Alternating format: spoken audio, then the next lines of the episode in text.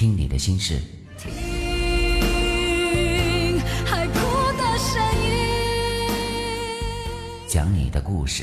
你知不知道，思念一个人的滋味？在城市喧嚣里，寻找那一片晴朗的天空；在车水马龙中，寻找独自散步的自己。每晚九点，喜马拉雅又是不眠夜。我说，你听；我说，你听。各位好，我是雨凡，我在冰城，祝你晚安。晚上九点，欢迎收听，又是不眠夜。有一个年轻人。从很小的时候开始，他就有一个梦想。他希望自己能够成为一名非常出色的赛车手。他在军队服役的时候曾经开过卡车，这对他熟练的驾驶技术起到了非常大的帮助作用。在退役之后，他选择了到一家农场里去开车。在工作之余，他仍然。一直坚持着参加一支业余赛车队的技能训练。只要有机会遇到车赛，他都会想尽一切的办法去参加。因为得不到好的名次，所以他在赛车上的收入几乎为零。这也使得他欠下了一笔数目不小的债务。那一年，他参加了。威斯康星州的赛车比赛，当赛程进行到一多半的时候，他的赛车列位第三。他有很大的希望能够在这次，他有很大的希望能够在这次比赛当中获得好名次。可是突然间，他前面的那两辆赛车发生了相撞事故。他迅速地转动赛车的方向盘，试图避开他们。但是终究因为车速太快，而没能成功。结果，他撞到了车道旁的墙壁上，赛车在燃烧中停下来了。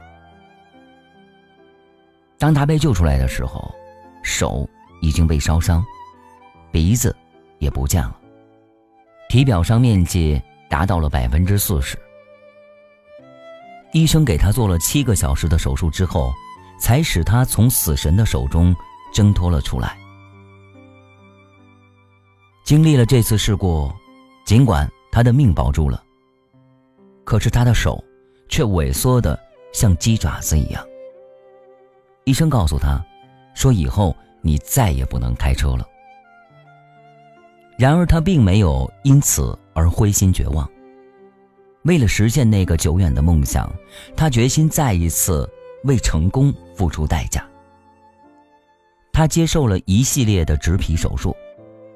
为了恢复手指的灵活性，他每天都不停地练习用残余部分去抓木条。有时疼得浑身大汗淋漓，但是他仍然坚持着。他始终坚信自己的能力。在做完最后一次手术之后，他回到了农场。换用开推土机的方法，使自己的手掌重新磨出老茧，并继续训练赛车。仅仅是在九个月之后，他又重返了赛场。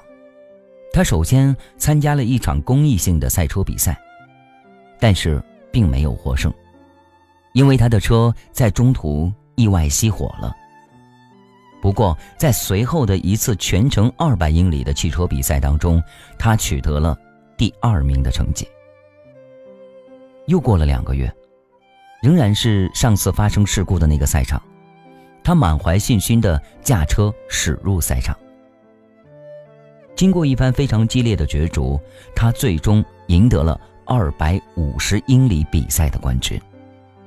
他就是美国颇具传奇色彩的伟大赛车手吉米·哈里波斯。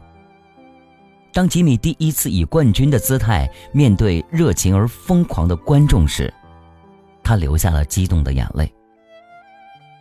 一些记者纷纷将他围住，并向他提出了一个相同的问题：你在遭受那次沉重的打击之后，是什么力量使你重新振作起来的呢？